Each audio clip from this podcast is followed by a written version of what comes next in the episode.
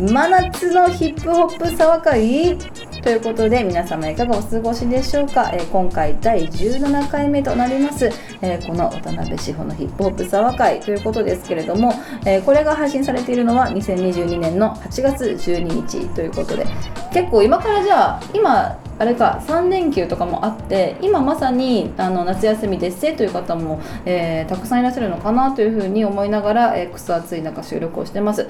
今日収録しているお部屋の隣で工事が行われてて結構たまに威勢のいいその工事現場からの声っていうのが SE としてちょっと我々入ってる感じなんですけど。そうですね。何かこう、はいただならぬ発言をした時にドドドドドドドドドドドせいやみたいなのが入るかもしれないけどもし入ってたらすいませんという感じでお届けしたいと思いますでそして本当に本当にありがたいことに皆様からのメールすごいたくさんいただいてて私ほんこんなに来るんだっていうのをあのひしひしとありがたいなっていうのを感じてますセインのりきゅうさんが追っかけでメール来てたのでまたご紹介したいなと思うんとうございますですけれども、はい新規の方がねたくさんこうやって送ってくれてるってね本当にありがたい限りですよ、しかもみんな沢会ネームをちゃんとつけてくださってて、はい。なので今日もちょっとできる限りメール紹介したいなと思いますので早速ここでいつ、えー皆様にも紹介したいと思います。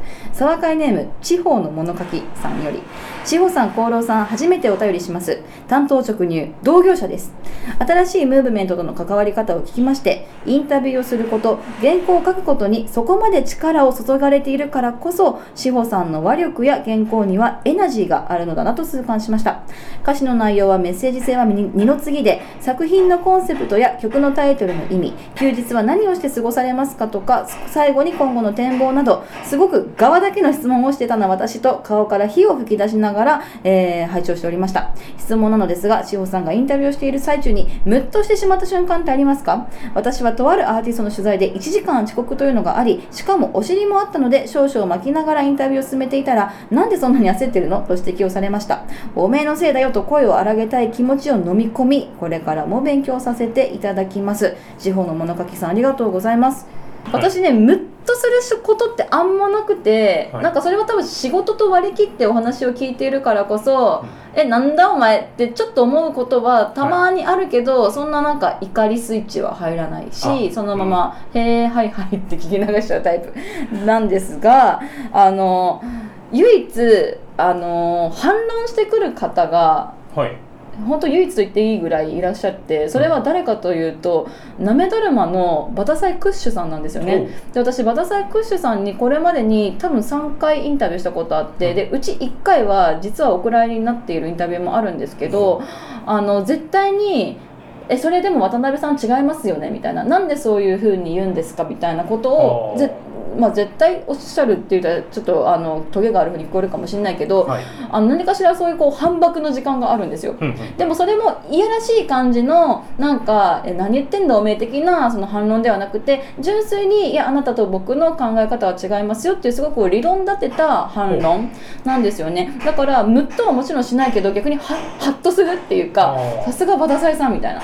で反論するってそれだけでちょっとエネルギーがいるいるじゃないですか。確かにね。で普通に話してても、例えば「ここの焼き鳥美味しいよね」って言って「えいやいやでもこうせせりはうまいけどボンジュレは全然うまくねえんだよな」みたいなことを言うと またちょっと面倒くさいじゃないですか、うん。だからって思ってるけど「あ美味しいよね」みたいな「あーいつも混んでるよね」とか言ってうん。合わせ同調しておく方がもう波風も立たないし、うん。会話もすぐ終わるしそっちの方が楽っていうのはあるあるじゃないですか。はい。そうでもそれでもなお反論してくる。でかつその私インタビューしててアーティストの方から「いやいやそれは違いますよ」って言われることってまああんまりうんうん。なんかそこまでない、うん。個人的な所感として。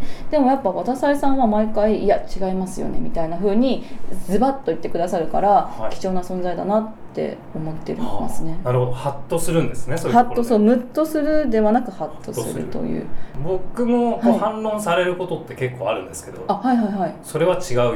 うんうんうん。僕の場合ハッとしはしないんですけど。あそうですか。やっぱそう違うんだ。ああなるほどなるほど。そっか。まあ、特にライムスターの取材ではよくあるんですけど、あ はい。の深読みしすぎって言わるほどね。れて、はいはいはいはい。あやっぱ違うんだなみたいな。深読みしすぎは私アクロさんに前言われたことがあってだからちょっとオタク魂っていうか、はい。すごい深読んじゃったり勘ぐっちゃったりすることあるじゃないですか、うん。この一行はこことここがこうなってこうなってるからこの表現なのかな。うん。いやでもそれいやいやなんか深読みしすぎだからみたいに言われて、うん。あっさりとあそういうことなんだみたいな。はそれもまたはみたいな、うん、でもなんかこう、中にはその深読みししすぎたうん。意見を聞いて、うん。あ確かに言われてみればそれとそれってつながってんだなって思ってそれをうん。じゃあそういうことにしようはいっていう人も中にはたまにいたりしますからね。そうですね。それうん。実際私もいくつかありますね、こうこうこういうことそういうメッセージを感じたんですよねみたいに言ったら、あそれいいですね。次からじゃあそれそう言いますわ。みたいな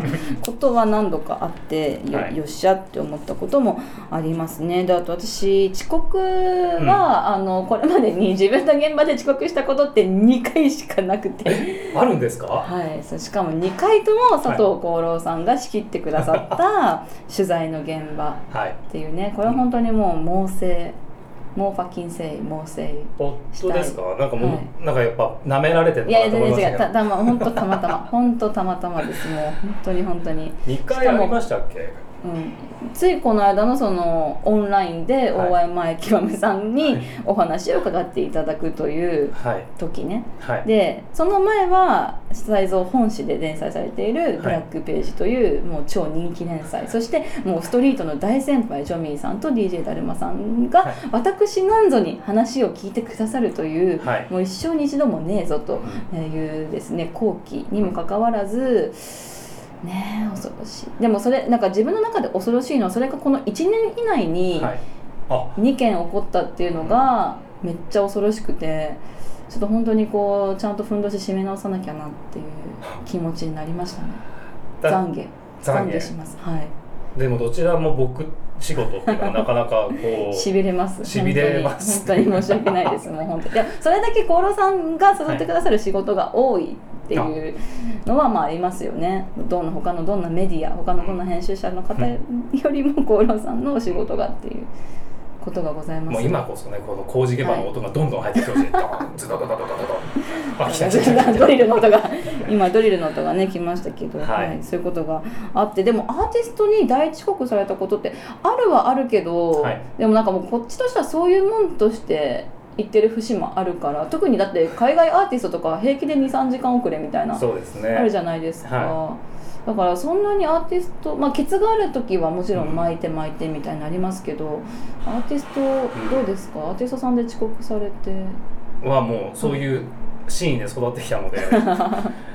なんかはい。そこを麻痺させちゃダメだなと思ってるんですけど、うんうん。遅刻ありきだと思ってしまっている自分がいるので、うんうん、はいヒップホップはい。の取材えなので定時え、うん、時間通りに帝国通りに来ることに驚くっていああう逆にね。でも今も、はい。もう驚かないですね。結構だやっぱ多分そうですよね。おそらく厚労さんがブラストでガンガンインタビューとかやってた時が一番その遅刻が多かったんじゃないですかって思うんですけどどうでしょうか？そうですね。ルーズ、はいユアセルフだと思います。です。ねはい。で私の世代だと多分それが是正されて、はい。皆さん帝国にいらっしゃるし、ラジオとかやっぱ時間守ってくださらないと、大怪我になるじゃないですか。大怪我。そうですね。ダダダそうダダだだだそうなるからそういう大怪我はあんまないかも。国内のアーティストだとね。まあ、僕は今はもう全然その遅刻とは無縁のはい。仕事になっているなとは思うのではいだからまあこれが普通なんですけどね。ありがたいねっていうね、うん。普通じゃないところで生きてしまったのかなっていう、そうですね。ちょっと軸が異なってきたのかなっていう感じもします。でもう一つお便り紹介したいと思います。沢会ネーム狂気のドキュメントさん。渡辺志保さん才蔵編集部の佐藤さんこんにちは。地方でスタイリストの仕事をしている狂気のドキュメントと申します。唐突で恐縮ですが志保さんがかっこいいと思うもしくは思った名前のラッパーを教えてください。僕は現時点でヤングボーイネバーブログアゲインです。わかる。私はギャングスタブーです。断言。早い。もうパッて思い浮かんだのがもうギャングスタブー。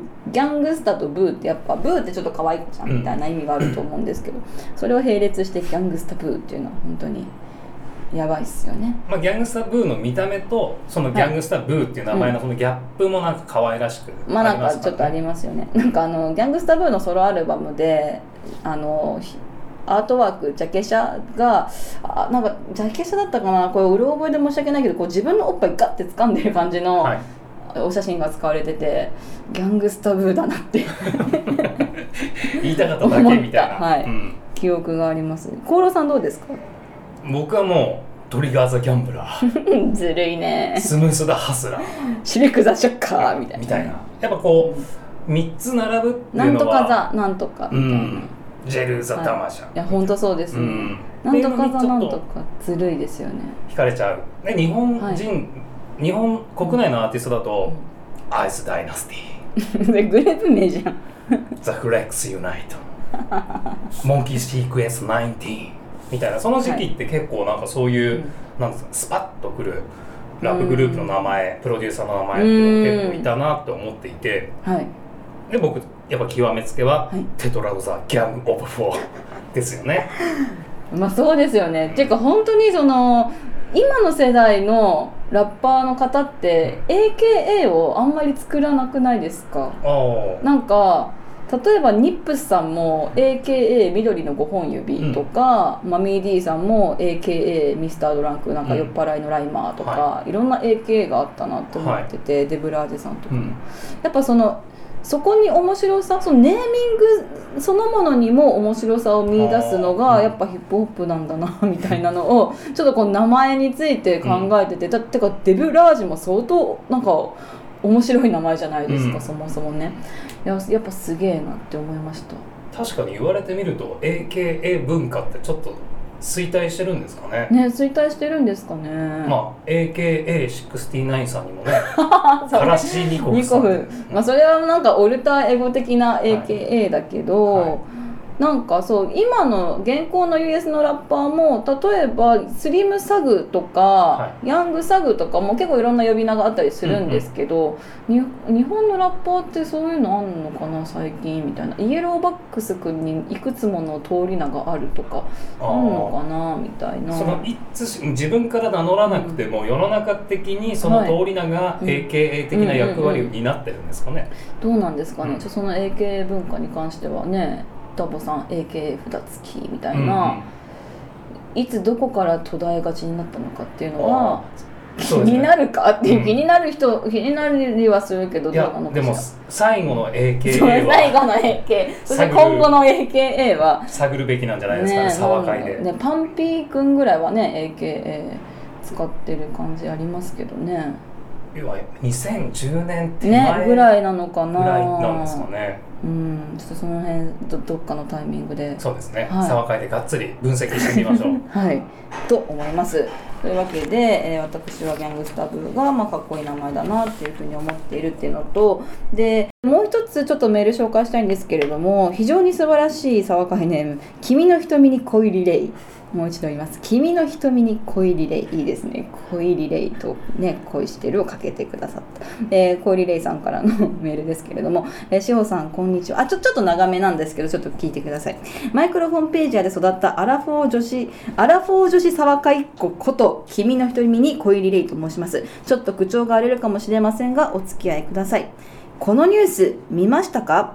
URL が貼り付けて、えーあります。要約するとお笑い芸人 EXIT の兼近は漫画が好きすぎて好きすぎるからこそそれを仕事にしてお金にしたくないとのニュースです。私、えー別にこの芸人さんに対して好きとか嫌いとかないんですけどなんかモヤモヤします。ひがみとか妬みなのかしら。私は好きなことを仕事にできていません。むしろ何が好きなのか分かりません。ヒップホップは好きです。でも仕事にできる年齢でもないしやだ。やっぱりひがみなんですかねでも待って志保さんはヒップホップを好きすぎて仕事にしてお金にしているわけですよね。というか世の中にはそういう人がたくさんいて気持ちよくメイクマネーされていると思うんですが、えーこのモヤモヤというか兼近さんという芸人さんの深層心理を志保解説員に分析していただきたくメールしました。好きだからこそ仕事にしない。あー、もやもやする。はい、君の瞳に恋リレイさん、ありがとうございます。私もこのニュースは知らなかった。私は知らなかった。あ知らなかさんはご存知だった。はい確かに好きなことを仕事にするって本当になんかキラキラって聞こえるしうんあとちょっとイージーな感じがするじゃないですか、あの参参入障壁っていうんですかね、はい。がすごく低そうというかあ私にも僕にもできそうみたいな感じがえーするし、まあ、実際楽しいは楽しいしで私はヒップホップが好きすぎて それを結果仕事にもうしちゃってるわけですけれども、はで私はそれを目指してあの10代の頃から邁進って自分で言うのもあれだけれども、うん。そこしか見ずにやってきたっていう自負はあるがでもなんかどこかそのこういう仕事始めた時に最初自分にエクスキューズしてたのがなんかプロじゃないしだからだから別に好き勝手書いてもいいじゃんみたいな。なんか自分の書いたものとか喋ったものに責任は取りませんだってプロじゃないもん私みたいになんとなく思ってたんですよね。でそのプロかどうかっていう線引きっていうのはまあ本当人それぞれだと思うしでまあそこにねギャランティーが発生するが否かっていうところが多分大きなあれでで最初ラジオの仕事とかも私はノーギャラでやってたから別にもう本当ね OL が好きなヒップホップについてただただ喋ってるだけですよみたいなエクスキューズを、えー私自身は自分で作っててでプロの音楽ライターですみたいにあの看板を背負うみたいな気持ちも最初はあの実際そういうチャンスはあってもそうするとやっぱ責任が生じちゃうから怖いなみたいな。っていう感じもあったんですよね、はい。だから音楽ライターって名乗るのもなんか本当ギリギリもう肩書きがどうしてもこれは必要ですみたいなタイミングであじゃあもう音楽ライターって言っちゃってくださいみたいな。ほうで決めたっていうのもあるんですよね。だからそのそこに一点を目指してきて好きなヒップホップで仕事したいと思ってたけどやっぱアンビバレンスな感情がうん。あったというか。で私の場合今でもたまに後悔するのがなんかちゃんとペンネーム作っとけばよかったなみたいな。ほでその本名の渡辺志保で仕事してるあのまあし誇りというかプライドというかそういったものももちろんあるけれどもそれと同じぐらいやっぱ何も守るねなんか自分を守るシールドが何もないままむき出しのまま顔もさらして本名もさらして仕事してることの怖さ。う、うん。でここでもしペンネームがあったら例えばちょっと書けない今は書きにくいけどこういうことも書けただろうなとか、うん。もっとなんか自分に正直なことがテキストにして表現することができたのとか、うん。平たく言うと本当忖度ななしで、うもっといろんなことが書けたかもなっていうのは今も思うことだわではあるんですよね。だからそのいや好きすぎて仕事にするって全然ありだろうってそのこの小入レイさんと同じような気持ちももちろんあるけどもこの記事読んだ時に兼近さんの発言で「俺が忖度とかし始めたら終わりじゃん仕事だからって」っていうふうに発言してらっしゃって、まあ、好きな漫画だけど仕事にすることによってやっぱそのバランスを考えなきゃいけない時時期が絶対来るとは思うんですよね。だからそこはなんかすごく共感するなというふうにうん。思いました。やっぱ商業ライターなんで私は。はい。だから自分があんまやりたくなくてもいやまあでもギャラがいいからなって受ける仕事はそんな私は多くないけどやっぱまあ少なからずあるし全然かっこいいと思わないけどあいいっすよねって言わなきゃいけない瞬間が仕事として生じるうん。っていうのはやっぱあるなと思ってて。うん。だからツイッターとかで名前も顔も隠して好き勝手つぶやいているエセ評論家的な人の方が鋭いことを言えるっていうのはあるなって思いますね。なんかまあいたしかゆしというか、うんうんうん。好きこそものの上手なれっはい。ていうこともありますけど、うんまあ皆さんねそういう好きなものを仕事にしてる人たちって、うん結構なんかこう特に音楽業界だと、はい。はい。まだこんな遊びの延長線上でやってることでおうん。金になるなんて、うん。みたいな感じで遊びが仕事になってるはいみたいうんうんうんうん。なよくあるじゃないですか。はい。でそれはなんかこうまあ、うん切り取ったらそこだけ聞いたら、うん。やっぱ自分のやりたいことがお金になってるっていうのは素晴らしいことだうんなって思うんですけど、見えないところでねやっぱうんこの兼近さんが言ってるような、うん。忖度しなくちゃいけない時期がやってくるからこそ、はい。なんか自分の好きなものにひびを入れたくないってことじゃないですか。ね、そう。だからそのメールくださった「君の一人に小入レイさん」みたいに「ああもやもやする」みたいなのももちろんある、いやいやもうそんなん仕事にしたらええやんけと思う。うん。思うけれども、まあ、兼近さんの気持ちもわかる。しかも兼近さんなんてもうねもう芸能人だから芸があるわけだから、うん。それを生かしてメイクマネーしてらっしゃるんだからまあねそそれ、まあ、そのご自身の選択はまあわかるわっていうね、えー感じがしますよね。っていう、ね、でも気持ちもある。はい。これは兼近さんがねもうすでにうん。芸人としての芸をもううん。そうそうそうそう。獲得してらっしゃるからね。獲得しているので、うんその好きなことを別に仕事にしなくても大丈夫なうん、ものが形成されあてるわけじそうそうゃないですか。そうそうもう強力なねバックアップ体制取ら取れてますみたいな感じですよね。だから好きなことでお金稼ぐって本当に本当にあのある意味私も精神的にすごいヘルシーだなって思うし、で私はまあそれをしかもフリーランスでやってるから苦手な対人関係とかももうバッサリ切っちゃえるし、はい。あの嫌な上司とかもいないし、あの気使って疲れる同僚とかもいないから本当に本当にあの身も心もヘルシーでいいなと思うんですけど、まあ、やっぱこれ前も言いましたけ？どなんかやっぱ自分のねミスは全部自分に降りかかってくるし、自分が遅刻したらもちろん自分の責任だし、はい。あとやっぱ最近子供生まれて特に思いますけど例えばこれチームで一つのプロジェクトやってるとかだったらじゃあ急にこの日子供の関係でこのミーティング出れないけどなんとかくん代わりに出といてとか、うん。そういうそういうことができるわけですよねきっと。きっとね。でやっぱそういうことできないから、そういう時にやっぱ独り身でフリーランスで好き勝手やってるのってやっぱそれはそれで辛いなって思うこともあるしであとやっぱその当たり前だけどお金が発生することをやってる。そう自分が書いたものとか喋ったものにギャラが発生する責任が発生するからやっぱそこに対するなんていうんですかね努力というか、それなりのものを出さなきゃいけないぞっていうやっぱそのプレッシャーは結構きついものがありますよね。うんなんか好きで適当にねその適当にシャラシャラシャラって書いたそのたった10文字が本当に素晴らしいこれはノーベル賞だみたいなもうなんか書ければそんな天才だったらいいけどそうじゃないから、なんかそこのプレッシャーみたいなの常にありますよね、うん。まあ、それはだから好きだからこそ苦しいみたいな、うん、ところでもあるかなって思うしツイッターとかももう私は最近あんま積極的にツイートはしないようにしてて、なんか上げ足取られたりとか、過去こういうことを言ったみたいな感じで上げ足取られたりとか、はやっぱ面倒くさいなと思うし。うん、あのうまく自分の気持ちを140文字で表現しきれないなって思う時の方が多いから、はもうあんまそういうのも使わないようにしててそれはそれでやっぱなんかねいらん弊害だなっていうふうにも思いますから、うん。もっと何も考えずさあのあビヨンセの新婦やばーみたいな、うん。一言つぶやくみたいなのがもうなくなりましたね最近はね。そうだからそこに対するそのなんかせ なんか好きなことを仕事にするなんていうのそれ引きそれと引き換えうにん。失うもの得るものっていうのはあるなってすげえ感じます。ここまあ。3年くらい、塩鍋さんの今の立場だったら、そのビヨンセのうん。ルネッサンスやばうんっていうその少ない文字数で書いたら、こう音楽ライターたる渡辺志保がルネッサンスに対する評価がこれだけなんて世も末だみたいなことを書かれたらおいおいただただこれ書いただけじゃんっていう書かれないけどね、うん。書かれないけどでもね世の中には厚労さんとかあとうん P バインの M 本さんみたいに匿名掲示板でそういうこと言ってたぜっていうのをテケテケテケテケテケって書いたりねあのそこだけ切り取って LINE でスクショで送り合ってまた渡辺がそういうこと言っててワロスみたいなことをやり取りしてるおっさんとかがいるから、なんかそういう存在そういう人たちがいるんだなって思うだけでやっぱ気分は良くないじゃないですか。そうですよね。ちょっと落ち気味になっちゃいますよね。でしょ、なんか。そう。どよよんみたいな。まあ気がめいるってうん、いうことですよね、そうそう。だ,、まあ、だからそれも含めてあそういう時にペンネームとか使ってたらもうちょっと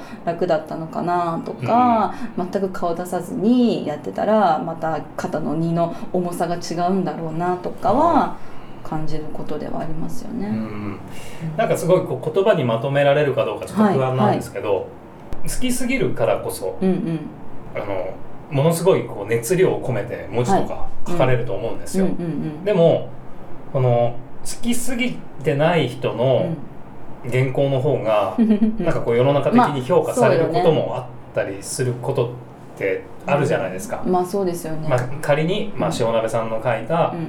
ビヨンセのルネサンスのうんうん。分析と、うん別に音楽ライターじゃないはい。方が書いうんもちろんもちろん。たはい。レビューの方がなんかもうすごいまとわいてるみたいな、うんうんうん。うん、そうそうそう。そうなんですよ。ねだから好きだからこそいいものが書けるとか好きだからこそいいパフォーマンスができるというのはまた別ですようねん、君の瞳に小入レイさんが言ってる、うん。このモヤモヤって多分こういろんなものが複合的に混ざってるんだろうなっていう、ねそういうことですよね。でもねアラフォー女子会アラフォー女子沢会っ子っていうふうにおっしゃってるんで、うん。まあ、私とねマイクロホームページで手伝ったっておっしゃってるから、まあ、はい。私と年も近いのかなって思うんですけど、うん。